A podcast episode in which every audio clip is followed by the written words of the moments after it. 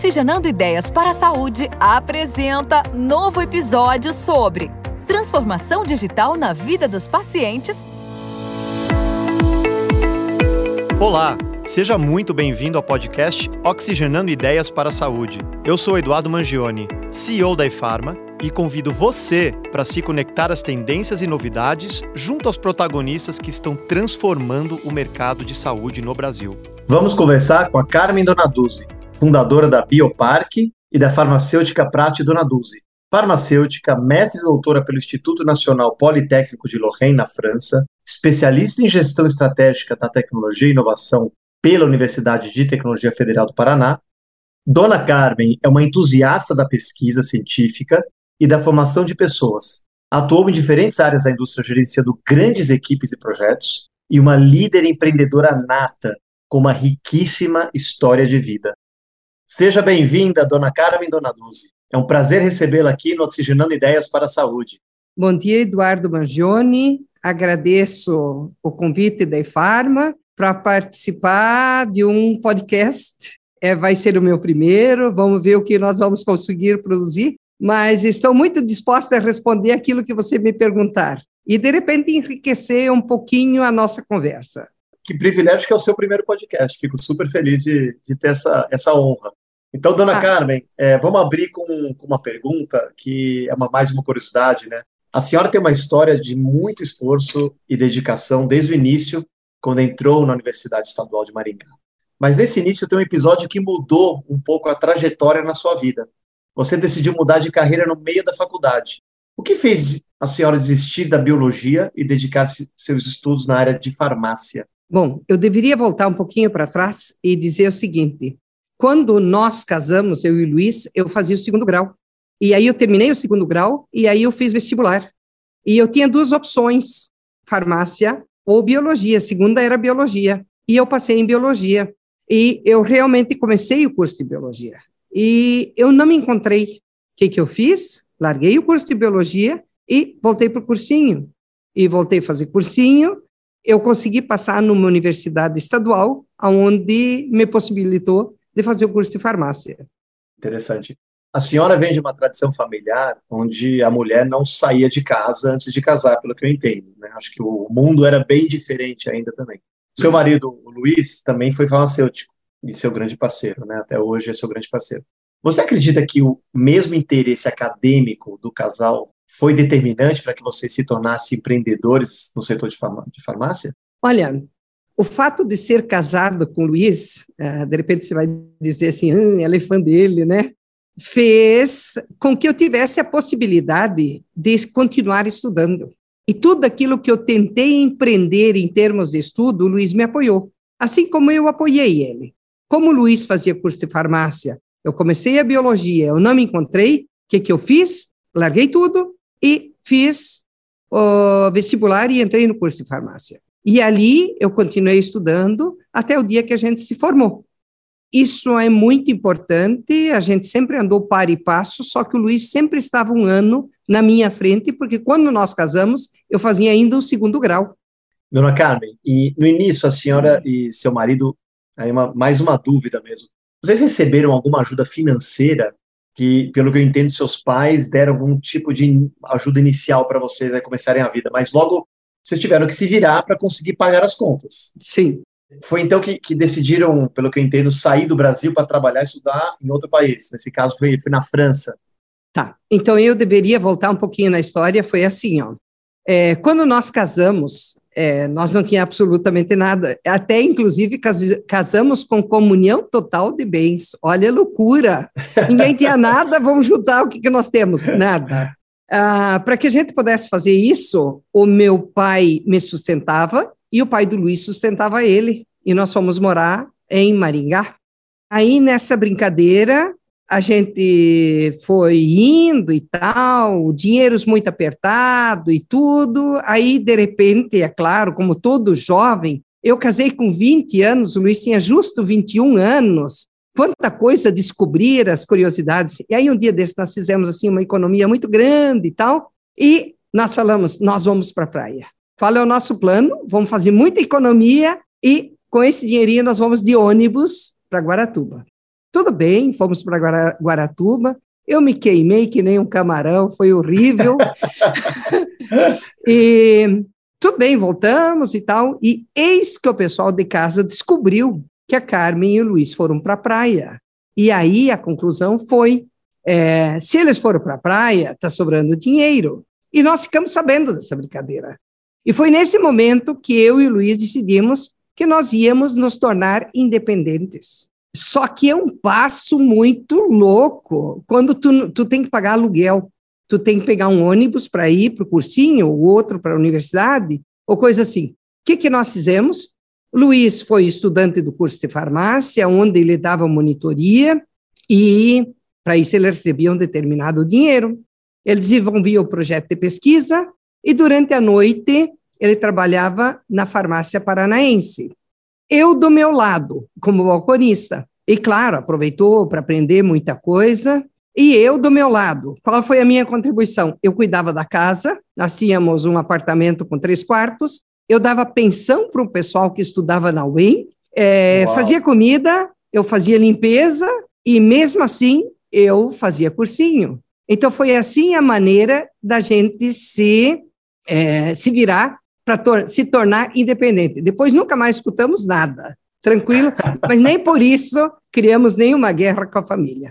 Bom, eu deveria te fazer voltar um pouquinho atrás na história de ir para a França. Quando Luiz se formou na universidade, ele queria muito ficar na universidade para dar aulas, porque ele tinha desenvolvido um projeto de pesquisa, foi monitor e tudo. Isso não deu certo. E aí, um determinado dia, ele disse: Olha, nós vamos procurar algo para fazer. E o que, que é esse algo para fazer? Nós pegamos um. Fomos até ali por Paranavaí, etc. Fomos andando, aqui no estado do Paraná mesmo, e chegamos até Querência do Norte. E ali nós achamos que era o lugar ideal para o Luiz montar uma farmácia comercial. Tá? E nessa brincadeira, o Luiz já estava formado, e o Luiz tinha ganho do pai dele um Fusca usado como presente de formatura. um belo fam... presente. Um belo presente. E, e assim, muito importante para nós. Beleza, escolhemos o lugar, lá já tinha três farmácias bem montadas, e nós achamos lá uma, uma área livre, no lado do Banco do Brasil, e dissemos: bom, aqui vai ser a farmácia. A Carmen continuou na, na UEM, e o Luiz, então, foi montar a farmácia. Comprou madeiras, fez prateleiras, fez balcões, tudo. Da metade para frente daquela dizer, área. Ele, ele, montou a farmácia, ele não comprou ele só espaço. montou, não, Incrível. montou. Incrível. É, da metade para trás era a nossa casa, porque naquela época tinha a Carmen, que estava no UEM e em casa nos finais de semana para ajudar a trabalhar, o Luiz, que estava, então, depois em Querência do Norte, e um cachorro que a gente tinha, que era o Scooby. O Scooby foi um cachorro adotado em Maringá, na rua. E, beleza, tudo bem. Aí, como que nós ia montar essa farmácia? Qual foi a sacada? Nós, o Luiz foi no banco e financiou esse Fusca. E com esse dinheiro, então pagamos aquelas madeiras, pagamos o primeiro aluguel e compramos os primeiros medicamentos. E aí começa um grande desafio. A gente tinha muito, pouca, muito pouco medicamento. E a gente distribuiu eles assim largamente para dar noção que a gente tinha muita coisa lá dentro. Mas olha, era quase de desafiar para fazer tira-ovo para acertar uma caixinha. E nós estava, o Luiz estava lá, começou a trabalhar e tudo, as outras três farmácias que eram vizinhos ali, coisa, e de repente as, as pessoas começam a vir até nós, começam a vir até nós. E nós nunca fomos na rua levantar a bandeira e dizer: olha, nós estamos aqui, nós chegamos em querência, olha nós aqui. Não. O que, que nós tínhamos como diferencial? Primeiro, nós tínhamos conhecimento, que isso Luiz adquiriu na universidade e também sendo balconista na farmácia paranaense. Outra coisa, para nós, nós atendíamos sábado, domingo, feriado, dia santo. Muitas vezes, por exemplo, uma família, uma criança perdeu uma chupeta. E você sabe que é muito difícil de, de dormir quando uma criança chora. Terrível. Terrível. O que, que você faz? Você vai na farmácia, se bate na porta e compra uma farmácia, uma, uma chupeta. Não deu outra. Eles vinham lá, batiam na porta, a gente levantava, vendia a chupeta, fechava a porta e ia dormir de novo. Ou Nós estava passeando na praça no domingo à noite. Eu e Luiz, 10 horas da noite, domingo à noite, fechava a farmácia. Nós estava por ali, porque eu retornava para a universidade toda madrugada de segunda-feira. Vinham as pessoas e diziam: Olha, eu vim lá da fazenda, do sítio e tal, e eu precisaria levar alguns medicamentos. Vocês não poderiam ah, vender para a gente? Não tinha outra. A gente saía ali do passeiozinho que a gente fazia, que não tinha muito mais do que a igreja ali na frente, a praça da igreja. A gente ia lá, vendia os produtos que eles precisavam, fechava a porta e continuava dando as nossas voltas. Ou e seja, assim, era 24 horas, era 24 horas. Sempre, sempre, sempre, sempre. E assim nós fomos crescendo e fomos comprando medicamento. Em algum momento, até, até agora, né, nessa, nessa sua jornada, porque é uma aventura, né? Abriram uma farmácia, montaram a farmácia, fizeram as prateleiras, compraram poucos medicamentos, mas conseguiram dar uma disfarçada para aparecer mais é, e, e sobreviveram. Em algum momento a senhora pensou em desistir? Jamais essa palavra desistir não existe na nossa casa, jamais, porque senão nós não tinha feito a prática de Dona Dulce depois, nós não estaríamos hoje fazendo o bioparque. Então, existir, essa palavra não existe. Nós procuramos situações pela qual nós conseguimos sair daquilo lá. Bom, o que, que aconteceu com a nossa farmácia? Lá tinha o padre, o médico, o delegado e nós que éramos, o Luiz que já era farmacêutico e eu estava me formando.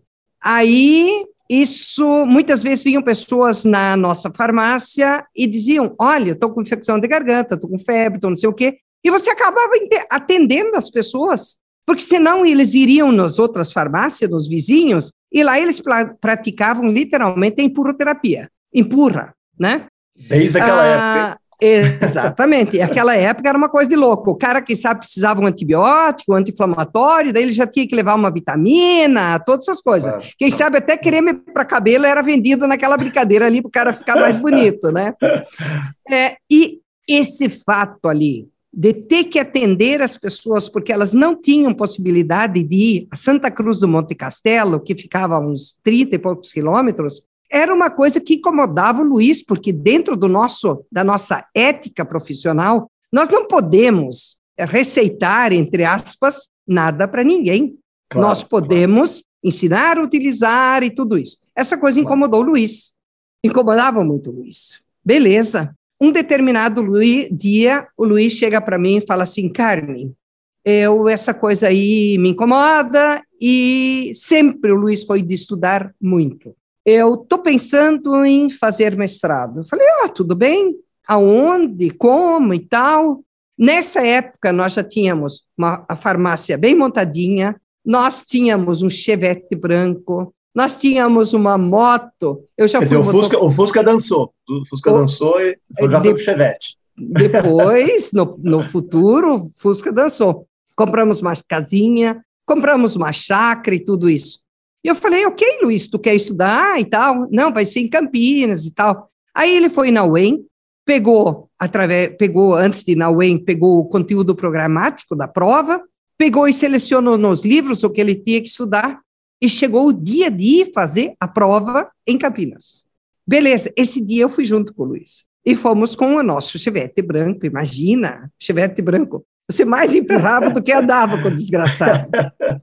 Chegando lá, Eduardo, nós, o Luiz viu aquela cidade imensa assim e olhou para mim e falou: "Não vou fazer isso aí".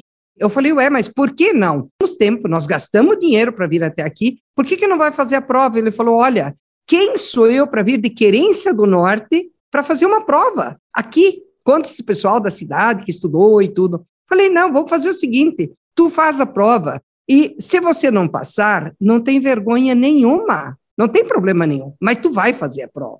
Sei que acabei convencendo ele, ele fez a prova e eu acho que ele passou em primeiro, segundo lugar. Passou muito Uau. bem. Não deu outra. Na nossa vida, tudo é assim, muito ato contínuo. O que, que ele fez? Voltou para a Querência do Norte, organizou as coisas. Quando foi o período, ele foi para Unicamp e começou o mestrado. Um dia, e eu estava na UEM fazendo meu último ano do curso de farmácia, estudando, feito uma desvairada, porque eu tinha que fazer cálculo 1 e eu tinha que passar aquele ano, porque senão eu ia ter que ficar mais tempo na UEM. Beleza. Andando pelo campus, encontrou, sabia que um professor tinha estudado em Grenoble, na França. Beleza. Se aproxima do professor, cumprimenta ele e fala: professor, queria saber um pouquinho do senhor como é que a gente faz para estudar na França. Aí o professor falou: olha, tu vai a São Paulo, no consulado, tu pega um livro, pega os endereços, tu escreve uma carta de intenção em português, tu pega o teu currículo, manda traduzir isso daí, faz vários envelopes, põe os endereços e manda para as escolas. E assim, Eduardo, é inacreditável. O Luiz teve um número de aceitações de escolas para que ele pudesse fazer o mestrado lá, através do currículo. E aí vem a pergunta: o que, que nós vamos fazer lá? O que, que eu vou fazer lá? No caso, Luiz. E aí, a grande onda era a biotecnologia. E procurando, que cada escola oferece tudo, acabamos caindo em Nancy, no Instituto Politécnico de Lorraine, que fica próximo a Estrasburgo. Deu outra, três meses depois que começou a loucura de ir para a França, o Luiz estava lá, mas eu tenho que te contar que o que, que nós bolamos para conseguir ir para a França. Porque, afinal de contas, não adianta você dizer que você vai para a França. Com o que, que tu vai te manter?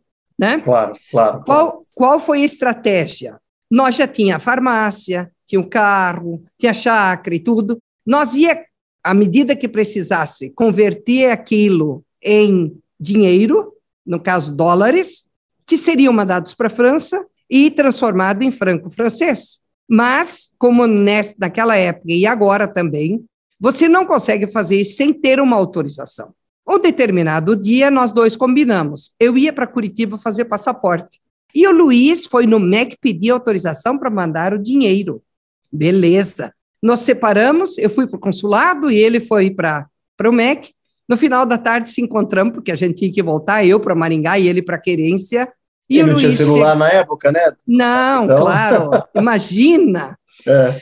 É, se encontramos e aí o Luiz estava muito cabisbaixo, muito para baixo, e disse para mim: Pois é, não deu em nada, não vamos poder ir, eles não autorizam a gente para ir para a França. Eu falei: Oxe, as cartas de aceitação você tem, o dinheiro para pagar para nós estudar lá, para você estudar lá, nós temos. Nós vamos gastar o que nós temos, mas tu vai estudar.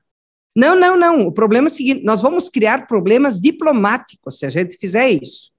E eu sou do tipo que muitas vezes ouço alguma coisa, tento pensar em alguma saída, mas aquilo fica em algum lugar na minha cabeça guardado. E foi o que aconteceu. Pegamos o ônibus, viemos uma noite inteira até Maringá e coisa. E durante a noite eu bolei uma estratégia. Eu vou pegar esses documentos, né? O que nós temos o dinheiro, que nós temos carta de aceitação e tal, e eu vou para Brasília. Eu nunca tinha pisado em Brasília. Não acredito, meu não, Deus do céu. Não. Aí o que, que eu fiz? Organizei as coisas em, em Maringá, as minhas aulas e coisa, meus relatórios, tudo. Peguei um ônibus, fui para Brasília. Chegando em Brasília, fui lá onde é que tem os escritórios dos deputados. Cheguei lá e falei, ó, quero falar com o deputado. O cara pegou a minha identidade e me deixou eu subir. Tinha uma escada, eu subi. Chegou lá, tinha uma porta aberta. E eu bati, eu falei, dá licença. Ele falou, pois não. Eu entrei e falei, ó, oh, sou a Carmen, vim do Paraná, nós temos um problema, assim, assim e tal. Expliquei para ele qual era o problema e tudo. Ele olhou bem para mim e falou, você é do Paraná? eu falei, sim. Ele falou, pois é, eu também sou. Eu sou o Reino Stefanes. Ele era deputado naquela época. Olha que interessante. Beleza. Ele olhou os documentos, tudo, levantou o fone do gancho e ligou para algum lugar. Daqui um pouco ele escreveu uma cartinha e me deu na mão e disse: Olha, você pega esse daqui e você vai agora de tarde no Banco Central. Você vai lá naquele andar, na porta, com fulano e tal, tudo direitinho. Ah, mas não deu outra. Saí de lá, já fui direto lá para o Banco Central e fiquei esperando abrir de novo. Quando abriu, eu fui lá. Entreguei o que o Reynolds tinha me mandado entregar e tudo, aquela cartinha e tal. O cara leu, foi na máquina de escrever. Daqui um pouco, ele fez a autorização para mandar o nosso dinheiro para a França para poder estudar. Que incrível! Olha que história de persistência, Deus do céu, é. hein? Aí as coisas foram muito rapidamente. Três meses depois, o Luiz já estava lá. Nunca tinha falado uma palavra em francês, e vamos fazer francês e tal, e quase se matou estudando, mas foi. e eu, eu aprendi uma lição, Eduardo, quando você acha que todas as suas portas na sua frente se fecharam, você para, você se acalma e diz assim: deixa eu me virar, quais, quais outras estão abertas? Foi isso que aconteceu comigo. E eu sou desse tipo. Eu posso até não lutar para resolver aquilo naquela hora, mas alguma coisa vai acontecer. Assim acontece Bom, comigo na pesquisa também. Voltamos no desistir nunca. Agora já entendi Voltar, muito bem, muito bem essa frase. É, é. Desistir, desistir nunca. nunca. Beleza. É, Luiz foi para lá, fez o mestrado. Eu, aquele ano, terminei o meu curso universitário. Sei que me formei 17 de janeiro, 18 de janeiro eu estava no avião para ir para Frankfurt. E eu sabia falar um pouco de inglês, um pouco de alemão. Luiz foi me buscar. Nevava para caramba e tal. Cheguei lá, não deu outra. Imediatamente já comecei a. Fui na faculdade de letras, onde eles oferecem curso para estrangeiros. E claro que eu me inscrevi. Lá tinha japonês, lá tinha árabe, lá tinha todo o povo. E a gente. E ali eu comecei a estudar francês. Dali um pouco abrem as inscrições para mestrado de novo. Não deu outra. A Carmen também foi se inscrever. Incrível. E eu passei. Eduardo, eu fui para a França com o seguinte propósito: se o Luiz conseguir voltar de lá formado, nem que eu tenha que trabalhar, cuidar de idosos, fazer de limpeza, fazer qualquer tipo de coisa, eu estava disposta a fazer. Mas eu também consegui fazer o mestrado. Naquela época, havia, imagino eu, havia pouquíssimas mulheres estudando, fazendo mestrado. Sim, muito poucas. Imagina, 30, mais ou menos 34 anos atrás, mais, um pouco mais Exato. do que 34 anos atrás. Mas tudo bem, nós estudamos na mesma escola, só que com professores diferentes. Eu trabalhei com produção de antibiótico, o Luiz trabalhou com produção de álcool a partir de bagaço de cana-de-açúcar. E daí, Eduardo, nós já era casado 10 anos. O que, que, fizemos? Uma criancinha, o nosso Vitão. Ah. É. é. Não deu outra. Vitor nasceu 8 de janeiro, um ano que nevava terrivelmente, e o médico disse: a senhora agora vai ficar em casa. Eu falei: até quando, doutor? Ele falou: ao menos um mês. Eu falei: tá bom. Fiquei um mês em casa. Aí o que, que eu fazia? Eu vestia o Vitor bonitinho, pegava o que precisava levar e botava o Vitor dentro de uma cesta e levava ele junto para o laboratório. E na minha sala, onde que era tipo escritório, o Vitor ficava dentro do cesto e tal, ficava por ali. De repente aparecia alguém e dizia: Madame Dona Duzi, Madame Dona Duzi, o Vitor está chorando e precisa de TT, né? Aí, eu lá, dava TT para o Vitor e voltava a fazer minhas coisas de novo. E assim eu fui trabalhando. De novo, o Luiz terminou o doutorado dele um ano antes que eu, né? Uh, eu fiz o meu mestrado, defendi, eu tinha um filho pequeno, isso nunca me impediu de continuar trabalhando e lutando. Que incrível. O doutorado é uma coisa assim desafiadora, é, sobretudo na nossa época foi muito, muito, muito. Imagino. Como você disse, tinha uma, uma maioria de homens, né? E alguns difíceis de lidar, né? Mas tudo bem, a gente conseguiu se virar. Quando o Luiz se formou no, no doutorado, terminou o doutorado dele, ele veio para o Brasil e disse que ia procurar um emprego, porque eu tinha possibilidade de ficar em Fran na França. Um dos meus, da minha banca de defesa do doutorado, era de Paris, Orsay 6, e ele me convidou para ficar lá como pesquisador. E eu falei, professor, não dá para ficar, porque o Luiz não aguenta esse clima. Lá, nove horas da manhã no inverno, está clareando o dia, quatro horas da tarde, está noite. E a nossa escola era muito é grande, tu entrava de noite, e tu saía de noite da escola. Falei, não, nós vamos embora. Bom, o Luiz veio, arrumou um emprego no ITEP, Instituto Tecnológico do Estado de Pernambuco, e foi ser diretor técnico. Eu fiquei mais um tempo lá, terminei o meu doutorado e também vim para Pernambuco, aonde eu fui concursada para eu fui pesquisador 4 do governo do estado de Pernambuco. Interessante. Olha, isso. que interessante. Então, aqui, só para me situar, aqui a gente está falando no, final da década de 80, vocês quer dizer, moraram quase, imagina, quase uma década fora, na Europa, retornaram ao Brasil e se instalaram em Recife, Pernambuco. Exatamente. Tá. Imagino que aí lá vocês voltaram já com empregados, mas começou a surgir alguma necessidade, alguma vontade de fazer algo diferente, de empreender, né? Porque aí, pelo que eu entendi também, veio, começou a surgir uma ideia de fazer algo diferente, fazer chás para vender Veja, calma aí. De novo, temos que voltar um pouquinho na história. Então vai. É, o Luiz, então, foi ser diretor técnico e eu terminei meu doutorado e também vim trabalhar no ITEP, Instituto Tecnológico do Estado de Pernambuco. O Luiz é o tipo de lenhador que cada vez, precisa, todo dia precisa ter um montinho a mais de lenha. E ele se botou em projetos como produção de proteína, lisina, aminoácidos, aí pela frente, e essa coisa é muito demorada. E o que, que aconteceu? O Luiz não se acertou com o pessoal, ele trabalhou justo um ano como diretor técnico, a inflação, uma verdadeira loucura, e o Luiz sai do ITEP. E eu continuei. Era concursado e tal. O que, que o Luiz foi fazer? Bom, como a gente já tinha lidado com equipamentos científicos, o que, que o Luiz foi fazer? Vender equipamentos científicos. Hum, Aí, vendeu equipamentos para a Nordesclor, ele vendeu equipamentos para Votorantim, e montou tudo que seria um laboratório para Nordesclora começar a produzir o cloro HTH. E um determinado dia, um senhor chamado Fernando Collor de Mello, que era o nosso presidente, aprendeu o dinheiro de todo mundo. Opa! Da Votorantim, de todo mundo e tal. Votorantim falou, vamos te pagar quando a gente tiver dinheiro. E Nordesclor falou, nós não vamos continuar com o projeto, porque não se sabe o que vai acontecer.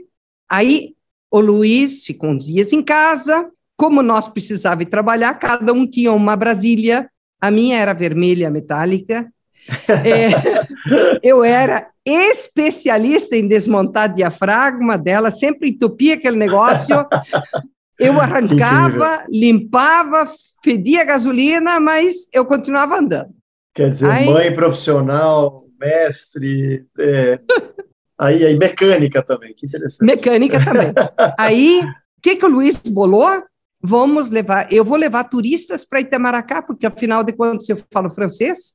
E em Pernambuco, ali no Recife, vem muito turista, né?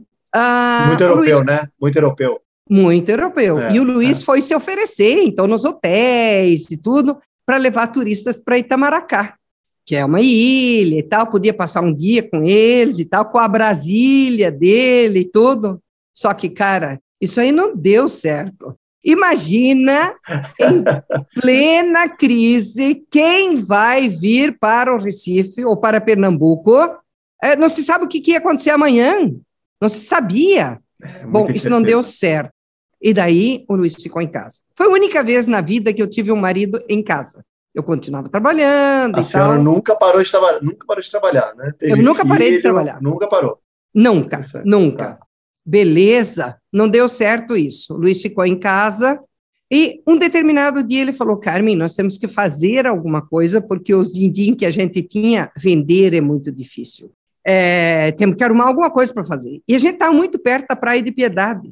Então, vamos fazer comida para vender na praia. E eu falei, cara, Comida não, eu sei justo fritar os bifes ainda é muito mal. Não vou Poxa, entrar voltar, nessa. Voltar de um doutorado da França para vender como sanduíche na praia é dureza, hein? Mas se precisasse, se claro. eu soubesse fazer. Aí ele olha para minha cara e fala o seguinte: que tal se fizéssemos medicamentos? Eu falei: opa, nós nunca fizemos, mas afinal de contas nós somos farmacêuticos. Aí eu falei: mas o que, que nós vamos fazer? Ele disse para mim: Espera aí, espera aí, eu vou ver o que, que nós vamos fazer. Ele foi numa farmácia, na Boa Viagem, e ficou por ali sapeando, olhando o que, que as pessoas compram. Lá no Recife, quando chove, as pessoas compram chás. Lá, quando é inverno, chove. Aqui é frio, né? Exatamente. Comprava chás e tal. E de noite ele chega em casa e falou para mim: Eu já sei o que vamos fazer. Amanhã cedo já vou comprar os produtos e tal, vamos começar a fazer. Aí chega ele, Eduardo, com sacos grandes que tinha pote, a folha, tinha flor de camomila, todas essas coisas. Comprou saquinho plástico, comprou grampo, grampeador e tudo. E veio para casa e disse para mim: Nós vamos começar a vender chás. Falei: Tudo bem. Só que é o seguinte: quanto que vai ter que ter em cada pacote? Ele falou: Olha, 5 gramas, 10 gramas, 20 gramas, tudo depende do produto. Até ali tudo bem, mas nós não temos sequer uma balança em casa. Como é que nós vamos fazer? Ele falou para mim: não tem problema nenhum, eu vou criar uma balança. Ele pegou um pedacinho de ripa, tá botou uma cunha no meio, cortei dois frascos que tivessem o mesmo peso, botando 10 ml de água desse lado e chá para dar o equilíbrio naquela ripinha que tinha uma cunha embaixo, você tinha 10 gramas aqui dentro. Aí era encher o saquinho. Na época, Eduardo, nós trouxemos um Amstrad, o primeiro computador nosso, que compramos na rede Mamute, de novo, fruto de uma economia, mas nós trouxemos o computador e ali a gente fazia as etiquetas. Aí era uma questão de fazer porta a porta, vender, comprar mais e assim foi indo. E foi o que fizemos. Luiz ficava em casa, o Vitão estava conosco, nosso filho, e de noite a gente fazia os produtos, e nessa época eu saí do ITEP, e o Luiz, e eu e o Luiz íamos vender e tal, de noite nós fazíamos produto e outro dia ia vender. De novo. Que, be que bela parceria, hein, Carmen? Sempre, sempre juntos, né? Sempre, sempre, sempre, e, sempre. Arriscando, empreendendo, é uma aula de empreendedorismo isso aqui. Eu acho que a gente nunca pensou, isso não existia essa palavra empreender. A gente tinha que fazer para sobreviver claro, naquela claro. época. Necessidade, a necessidade, né? E isso, Eduardo, vem das nossas raízes. Nós fomos criados em famílias que os mais velhos dos irmãos cuidavam os pequenos. E todo mundo tinha que ajudar para todo mundo sobreviver. E ali na nossa casa, entre eu e o Luiz, era assim. Então a gente vendia e tal. No fim das contas, foi assim. O Luiz trabalhava em casa, é, pegamos algumas vizinhas para vir ajudar a produzir os chás. O Vitor estava por lá, metade do tempo ia na escola, metade do tempo estava por lá brincando e tal. E eu, então, passei a ser o vendedor, o comprador, o entregador. então, Incrível. do Recife, eu sou especialista. Você pode me levar no Recife Velho, onde quiser.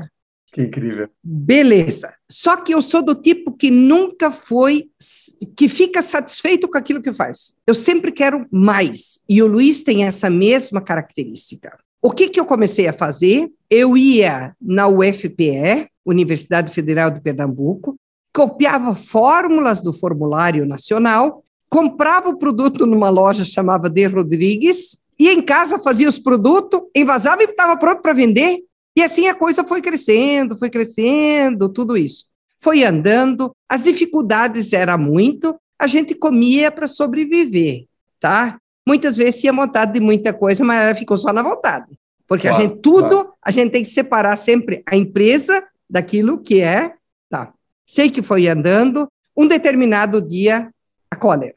Aí logo a família ligou e disse assim, ó, vocês vêm embora, vocês vão morrer. A gente viu a cavalaria na praia, é, tem gente morrendo, gente que já foi enterrada sete metros de fundo e tal, vocês vêm embora. E nós falamos, olha, calma, nós sabemos o que é a cólera, nós não vamos embora. E nós começamos a produzir hipoclorito de sódio. Muito, muito, muito, muito, muito, dia e noite. É o pior produto que se tem para fazer. E as é pessoas mesmo. vinham comprar porque tinham necessidade. Aí vocês mudaram a estratégia, né? Vocês estavam fazendo chás e aí já para uma produção de medicamento. Não, tá? não, nós continuava fazendo chás. Ah, continuaram com os chás, tá. Os outros produtinhos também que eu fui desenvolvendo ah, e tá. veio mais o hipoclorito. Que daí a gente produzia isso de dia e noite. Aí tinha uma equipe que fazia outras coisas, tinha o pessoal do hipoclorito. Aquilo, come as mesas, come as mãos, come as luvas, come tudo. Aquilo é a pior desgraça que tem, que não é nada mais do que água sanitária diluída. Beleza. Okay.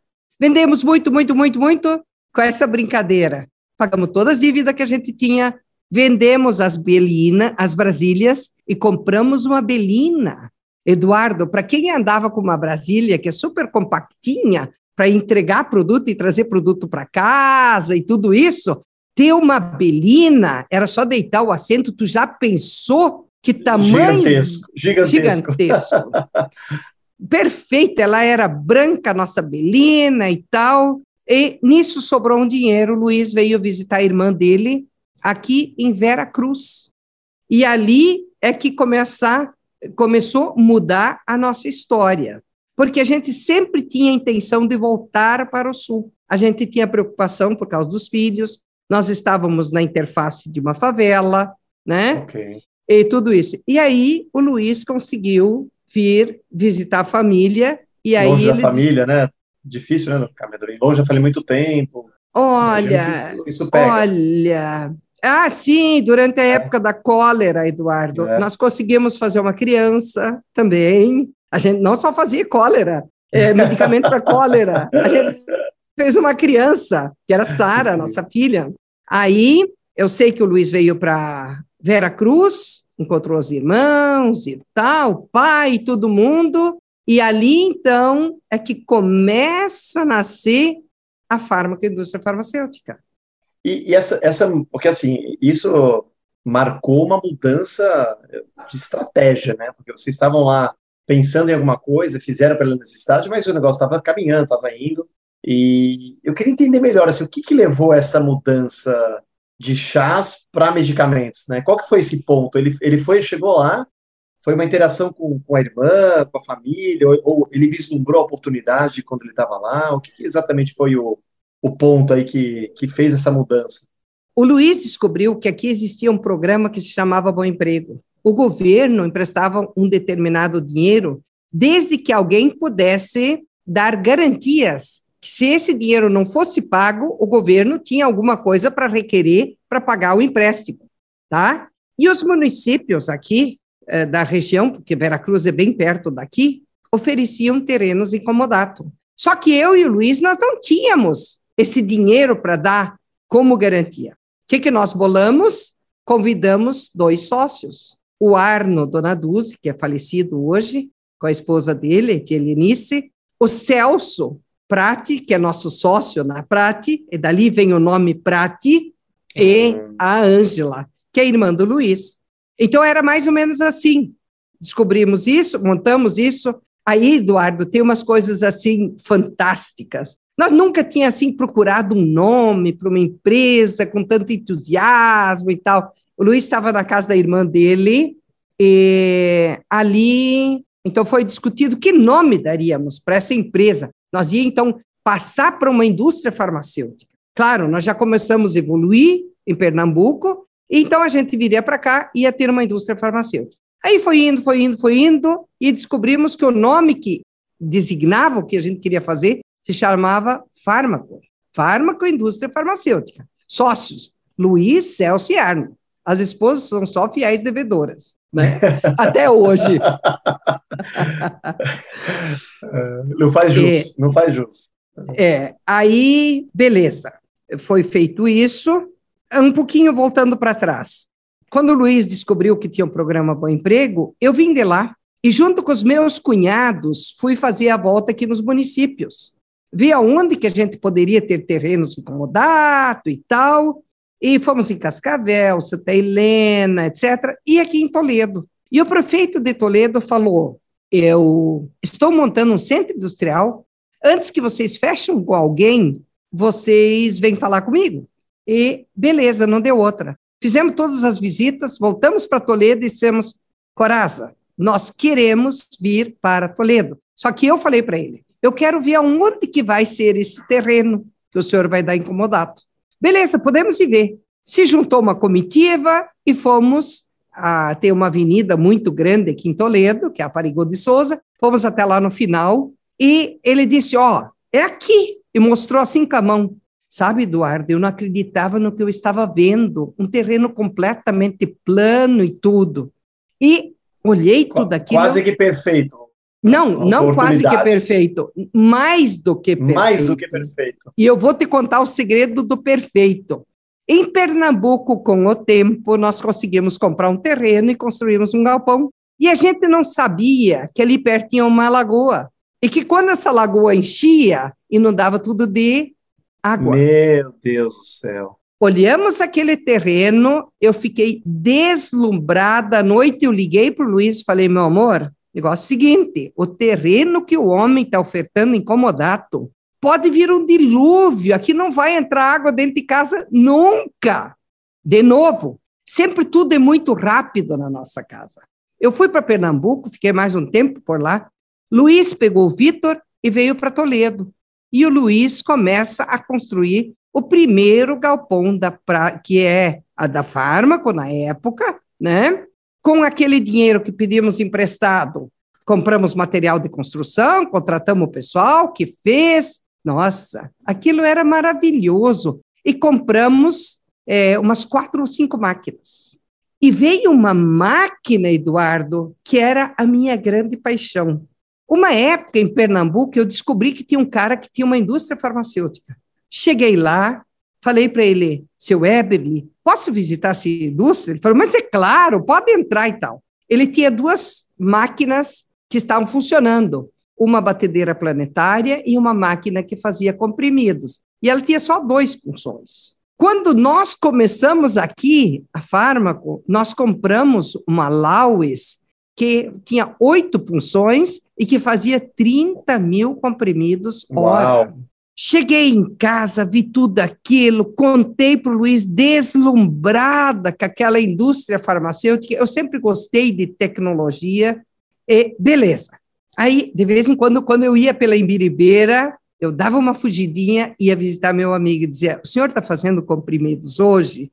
É. Ele, sim, sim, eu estou fazendo. Eu falei, eu falava, ah, eu poderia ir lá ver. Ele falou, não, claro, entra, vai lá ver e tal. Aí, quando eu chegava de volta lá, onde é que era a nossa indústria, lá em Pernambuco, eu contava para as funcionárias que eu fui ver meu amigo que estava produzindo comprimidos e tal. E eu disse para elas: uma hora dessas, eu vou escrever uma carta para o Silvio Santos. Foi na época que o Silvio Santos oferecia os sorteados uma casa, um cavalo, aquilo que era o sonho das pessoas. Sim, sim, eu não sim. queria nada disso. Eu queria uma máquina de compressão. E essa máquina de compressão foi comprada e colocada dentro da fármaco. Você pensa que maravilha. Eu saberia desenhar todas as peças até hoje. Olha, que incrível, incrível, cara. Então, eu imagino que a, que a oportunidade de instalar um prédio em Toledo e a parceria com os sócios aí que você comentou, o Arno, o Celso, né, e as, obviamente as esposas, foi a mola propulsora para o início dessa fábrica de, e da produção de medicamentos em, que, que, que é, acho que, a fundação da história de vocês. O que eu tenho curiosidade é como que foi naquela época o desafio de ampliar a capacidade de produção da, da fármaco que eu imagino que você trabalhava com poucos funcionários e, e, ainda com poucos equipamentos, né? Como que foi esse, esse desafio todo? Bom, a gente produzia aquilo que era possível, né? Daqui um pouco as nossas maquininhas, trabalhando dia e noite, não deram mais conta. O que, que a gente descobriu? Que, que em São Paulo tem ruas que vendem máquinas usadas da indústria farmacêutica. Nossa! Como, né? como o tio Arno trabalhou com tratores, ceifadeiras e coisa, ele pegava o busão, ia para São Paulo, ia lá naquele lugar, escolhia as máquinas, porque era ele que dava manutenção aqui, e dizia: Ó, essa aqui está no nosso alcance de dinheiro e essa aqui vai funcionar. Deu outra, a gente ajeitava em termos de dinheiro e tal, pagava ela, trazia, desmontava, lixava, pintava, engraxava e para dentro e a produção aumentava. Assim aumentamos bastante, bastante. Só que assim, ó, Eduardo, sempre com muita dificuldade. Tem uma coisa que vale lembrar: quando você pega um financiamento, como nós pegamos, você tem um período de carência. E daqui a um pouco tu tem que pagar. E quando você está começando alguma coisa, você tem que pagar o prédio, os funcionários, as máquinas que tu comprou, os insumos e tudo isso. E daí? Foi muito difícil. De repente, descobriram que eu tinha um doutorado na Unipar vieram me convidar para dar aula, porque eles estavam ávidos para reconhecer o curso de farmácia. Né? Hum, e eu sabia tá. de tecnologia farmacêutica, era farmacêutica, tinha um doutorado, tinha tudo o que eles precisavam. E lá eu fui ser T40. E eu comecei a trabalhar lá. E o dinheirinho que saía de lá, eu levava todo ele para fármaco para pagar os funcionários, porque isso é mais do que sagrado. Eles trabalharam, eles precisam receber. Mas quando vencia uma prestação, eu e o tio Celso íamos ao Banco Banestado dizer para o gerente, que se chamava Guedin na época, Guedin, hoje está vencendo uma prestação, nós viemos falar contigo, nós hoje não temos dinheiro, nós vamos que pagar a prestação e nós vamos que pagar juro, fica tranquilo. E foi efetivamente o que nós fizemos. Então, tu imagina o desafio. Que desafio, incrível, incrível. Uau. E quando a coisa ficava difícil, algum dos sócios, um dos sócios dizia: Não, acho que a gente vai parar por aqui, chega agora e tal. E os outros dois diziam: Não, calma, calma, nós já passamos por tudo isso daqui, nós vamos continuar. E assim nós estamos juntos há 29 anos. Incrível, que história maravilhosa, né, Carmen? Que história maravilhosa, que inspiração. Até, até difícil falar depois dessa história, mas eu queria abrir um espaço agora no nosso bate-papo para um jogo rápido, que é como se fosse um bate-bola, bem rápido mesmo, de perguntas é, e respostas, para a gente conhecer mais o seu gosto pessoal. Vamos sair um pouquinho agora do profissional e conhecer melhor a dona Carmen. Então, é para responder assim, o que vier na cabeça, tá bom? Ok. Então vamos lá. Queria saber um filme que marcou a sua vida. Um, eu já assisti inúmeros filmes, não me ligo em nenhum. É, som, somos consumidores de filmes de Netflix, desde coisas do espaço, desde coisas de tecnologia, o que você quiser. Então, eu não sou assim de me ligar a um filme específico. Tem tá. filmes emocionantes e tal. Eduardo, eu sou muito pé no chão. Essa é a minha dificuldade. Entendi, entendi. E tem algum livro que a senhora tem de cabeceira, que recomenda? Uh, não, não. Eu consumo muita coisa. Quando eu começo a ler um livro e ele é chato, eu já largo ele. Mas eu também, na nossa casa, se você sabe a quantia de livros que tem, e eu tenho um devorador de livro que dorme do meu lado, né?